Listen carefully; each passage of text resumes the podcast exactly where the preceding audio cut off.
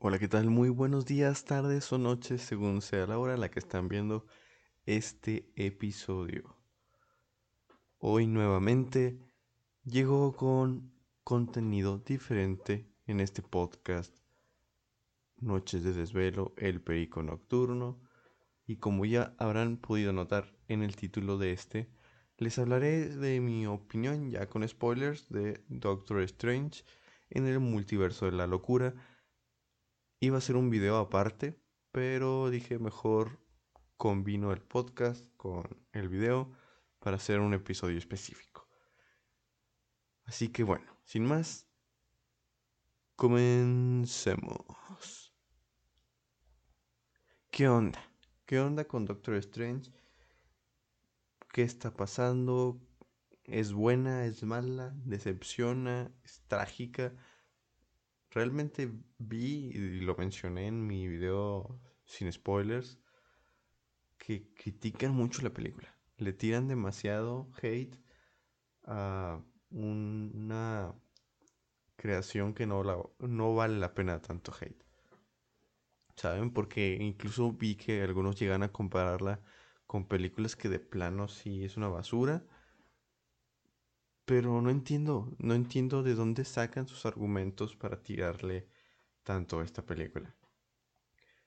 Uno, que se va a ver la película sin tantos cameos, o que al menos dice, no, pues que, siendo honestos, no va a tener tantos cameos esta película, porque tendría tantos. No es un Avengers, es Doctor Strange. Y a pesar de que sí, el multiverso de la locura, pues es una película individual de un personaje.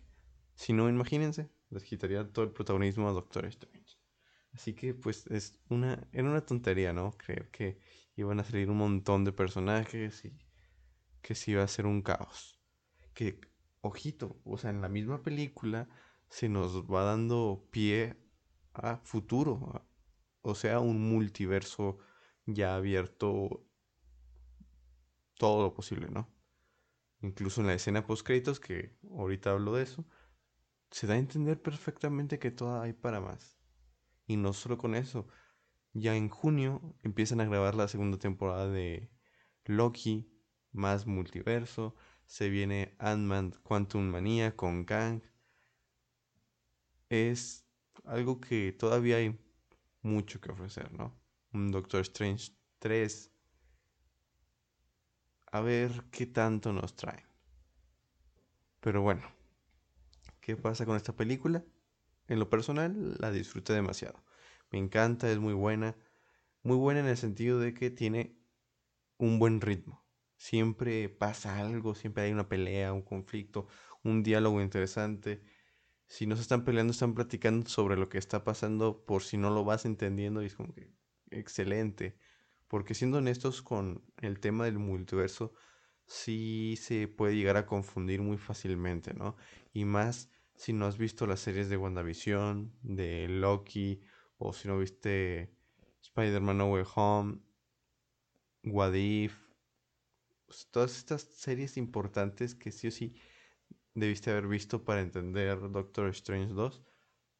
Porque sí, a pesar de que dijeron en un principio que no era necesario verlas, pues ya nos dimos cuenta que sí. Y no solo esas, sino series antiguas, con el profesor Charles. Incluso escuchamos la, el tema, ¿no? De los ochentas. De esta increíble serie de los X-Men. Y pues, o sea, es, es, increíble, ¿no? Capitana Carter de Wadif, que no específicamente, yo digo que no era la de Wadif, pero pues es otra versión, ¿no? En el multiverso. Vimos a Reed Richards de John Krasinski, por fin, después de tanta espera. Es que increíble, ¿no? Vemos una capitana Marvel que pues era... Es diferente. No sé ni cómo describirla, la verdad. Yo supongo que mucho menos poderosa que la que conocemos, la que tenemos en el UCM.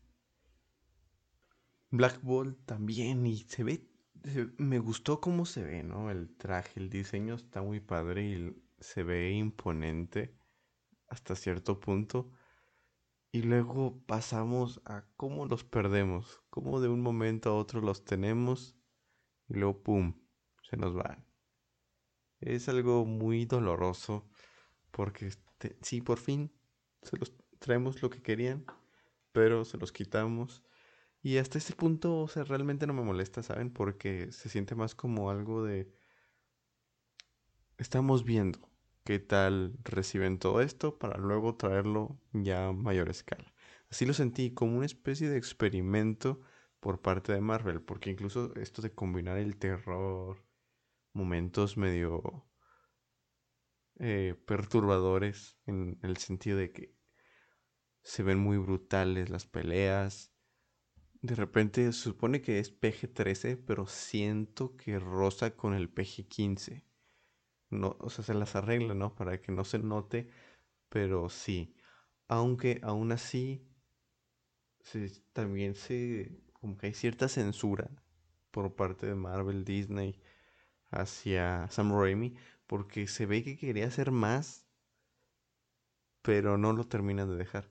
De hecho, ya en una entrevista dijo que el corte final, bueno, más bien el corte original, duraba 2 horas 40, cuando la película ya el corte final termina durando poco más de 2 horas, 2 horas con 6 más o menos. Entonces sí quitaron mucho. Algunos dicen que eran cameos, algunos otros dicen que era más participación de los Illuminati, otras escenas que cortaron en general de toda la película. Entonces, pues, ¿qué tanto le habrán quitado? Pues sí le quitaron mucho. Ya podremos teorizar y todo eso. Aparte que también se confirmó que sí se postularon ideas de, por ejemplo, meter al Iron Man de Tom Cruise, a Deadpool, Loki, Sylvie, Mobius. Sí querían meterlos, pero como que todavía no dijeron, aún no es el momento todavía van a seguir con sus historias por aparte, pero que sí, o sea, sí están las ideas presentes, sí se consideró, no fue de, ah, es que no lo inventamos, no, realmente estuvo ahí y es algo muy curioso, la verdad. Así que pues las esperanzas todavía pueden seguir por ahí. En algún momento, ya en un evento ahora sí masivo, una película donde todos se junten y no sea solo de un personaje individual, probablemente lleguemos a ver algo así de épico. También es algo que muchos se quejan, es este rollo de que acaba con los Illuminati muy rápido. Y ahí yo tengo varias, o sea, varios pensamientos, ¿no? De, pues es que, número uno, no es una película de masiva. Son personajes que son eso, cameos y ya. No van a durar mucho. No es como en comparación de Spider-Man No Way Home, que la película sí dependía mucho de si salían los otros dos Spider-Man. Acá no, no dependía de eso. La historia perfectamente podría haber seguido igual hasta cierto punto si no salían. Aquí, ¿en qué ayudan los Illuminati? Bueno, en el desarrollo de Wanda. Mostrarnos lo poderosa que es. O sea, lo abismalmente poderosa que es. ¿Qué pasa? Pues se supone que son lo mejor de lo mejor y ella los deshace en unos cuantos minutos. Entonces ahí se deja claro que no pueden con ella, que es una amenaza multiversal. Entonces, esto, esto hace que tenga más peso esta villana, que es Wanda, la brujita escarlata, ¿verdad? Es algo que realmente sí se necesitaba ver y a pesar de que me duele y todo eso, era necesario. Y para los que dicen, no, es que Wanda y no la justifiquen que ni siquiera Elizabeth Olsen la justifica. Así que ahí porfa les encargo. Lo que hacía no estaba justificado. Pero bueno, ¿qué pasa con Doctor Strange? Doctor Strange está por el camino de soy feliz, realmente lo soy o creo que lo soy o me hago la idea de que lo soy todo este rollo se va desarrollando a lo largo de la historia de la película. Es muy interesante porque pasan de un punto después de todo lo que ha pasado, ¿no? No Way Home, Endgame, todavía hay secuelas de lo que ha pasado en Steven Strange. y luego se resalta más en los primeros minutos cuando está en la boda de Christine y que llega el otro doctor. Ahí se marca aún más este problema que tiene él. Incluso Christine le dice, pero se va desarrollando el personaje. Tal vez no se desarrolla mucho por lo mismo de que tenían que meter otros temas, pero para el final de la película sí se nota, sí se nota un cambio, sí se nota incluso en, en los diálogos hay referencias a No Way Home y todo eso, hay un paralelismo que tú te quedas pensando, sí, se nota que cambió, ¿no? Ya no es igual, ya no comete los mismos errores que por ejemplo cometió con Peter. Y es bonito, es muy bonito eso.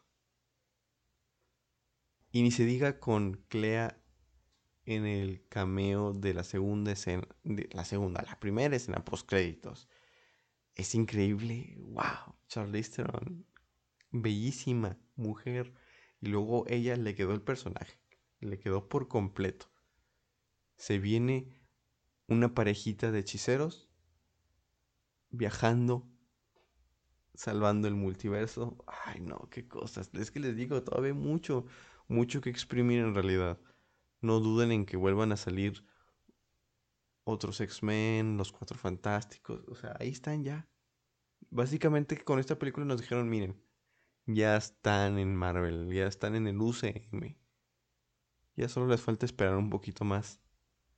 Pero ya están aquí. Así se sintió, ¿no? Es como que una cucharadita para que se antojen más y luego se los traemos. Ay, no, qué cosas con esta película.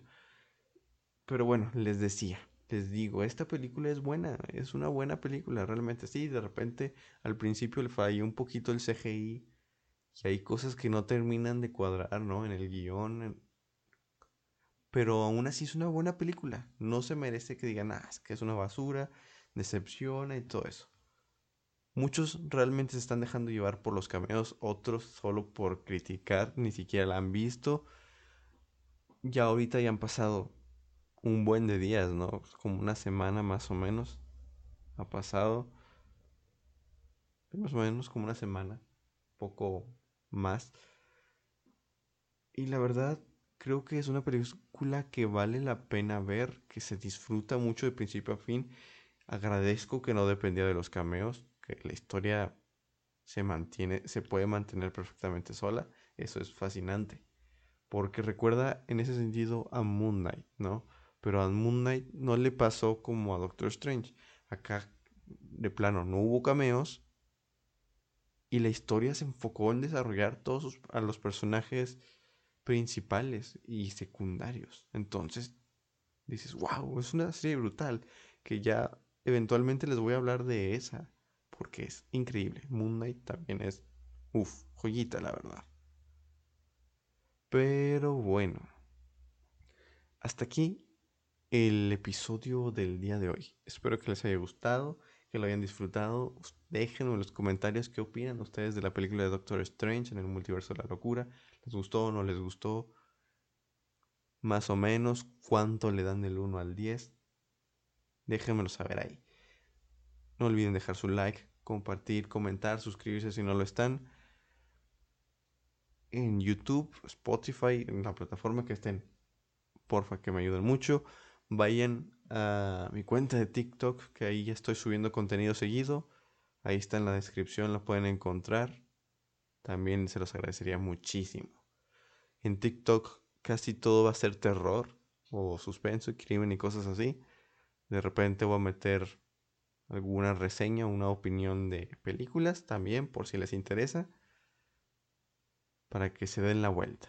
Pero bueno, muchas gracias. Mi nombre es Héctor García hasta la próxima. Chao, chao.